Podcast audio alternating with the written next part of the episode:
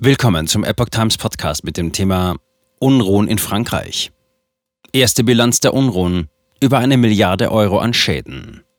Ein Artikel von Epoch Times vom 4. Juli 2023. Während die Gewalt nach einer tödlichen Verkehrskontrolle langsam abebbt, sorgt sich Frankreichs Arbeitgebervereinigung um die finanziellen Folgen, auch für den Tourismus. Die Schäden durch die anhaltenden Unruhen in Frankreich schätzt die Arbeitgebervereinigung auf bereits über eine Milliarde Euro. Zitat: Es ist noch zu früh, um eine genaue Zahl zu nennen, aber wir liegen bei über einer Milliarde Euro, ohne die Schäden für den Tourismus zu berücksichtigen.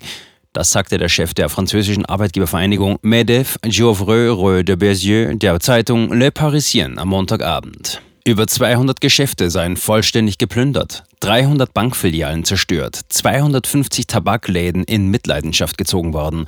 Dabei seien die Randalierer mit absoluter Gewalt vorgegangen und hätten sogar die Registrierkassen gestohlen, ehe sie Feuer gelegt hätten. Zitat, die Videos der Unruhen, die in der ganzen Welt kursierten, beschädigen das Image Frankreichs, sagte der Arbeitgeberchef. Und weiter, es ist immer schwer zu sagen, ob die Auswirkungen dauerhaft sind, aber es wird sicherlich einen Rückgang der Buchungen in diesem Sommer geben, obwohl die Saison vielversprechend war. Zitat Ende. Es seien bereits einige Aufenthalte storniert worden. Zwar gäbe es in den Vorstädten auch Probleme, die Wirtschaft aber ziehe auch dort an und letztlich sei aus den Unruhen ein Autoritätsproblem des Staates abzulesen, sagte der Chef der Arbeitgebervereinigung. Zitat: In den Vorstädten gibt es eine randalierende Minderheit, aber eine stille Mehrheit, die arbeitet und zum wirtschaftlichen Reichtum des Landes beiträgt. Zitat Ende. Massive Krawalle.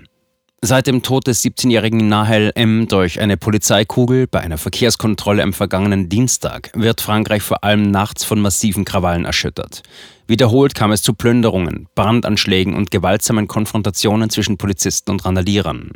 Seit Beginn der Ausschreitungen gab es landesweit mehr als 3400 Festnahmen. 684 Polizisten und Feuerwehrleute seien verletzt worden. Laut dem Sender BFM TV wurden erste Beteiligte bereits im Schnellverfahren verurteilt, unter anderem zu Haftstrafen mit elektronischer Fußfessel. Größere Ausschreitungen blieben in der Nacht aus. In Nanterre bei Paris, wo der 17 Jahre alte Jugendliche am Dienstag vergangener Woche von einem Polizisten erschossen worden war, blieb es trotz einzelner Sachbeschädigungen ruhig, wie BFM TV berichtete. Im Großraum Paris kam es zu 17 Festnahmen. Erneut waren landesweit rund 45.000 Polizisten im Einsatz, um für Ruhe zu sorgen. Macron trifft betroffene Bürgermeister. Frankreichs Präsident Emmanuel Macron trifft am Dienstag mehr als 220 Bürgermeister, deren Gemeinden in den vergangenen Tagen von Gewaltakten betroffen waren. Die Wut vieler junger Menschen richtete sich gegen Symbole der Republik, insbesondere gegen Rathäuser. Ein bisheriger Höhepunkt der Gewalt war ein Angriff auf das Wohnhaus des Bürgermeisters von La-les-Roses im Großraum Paris.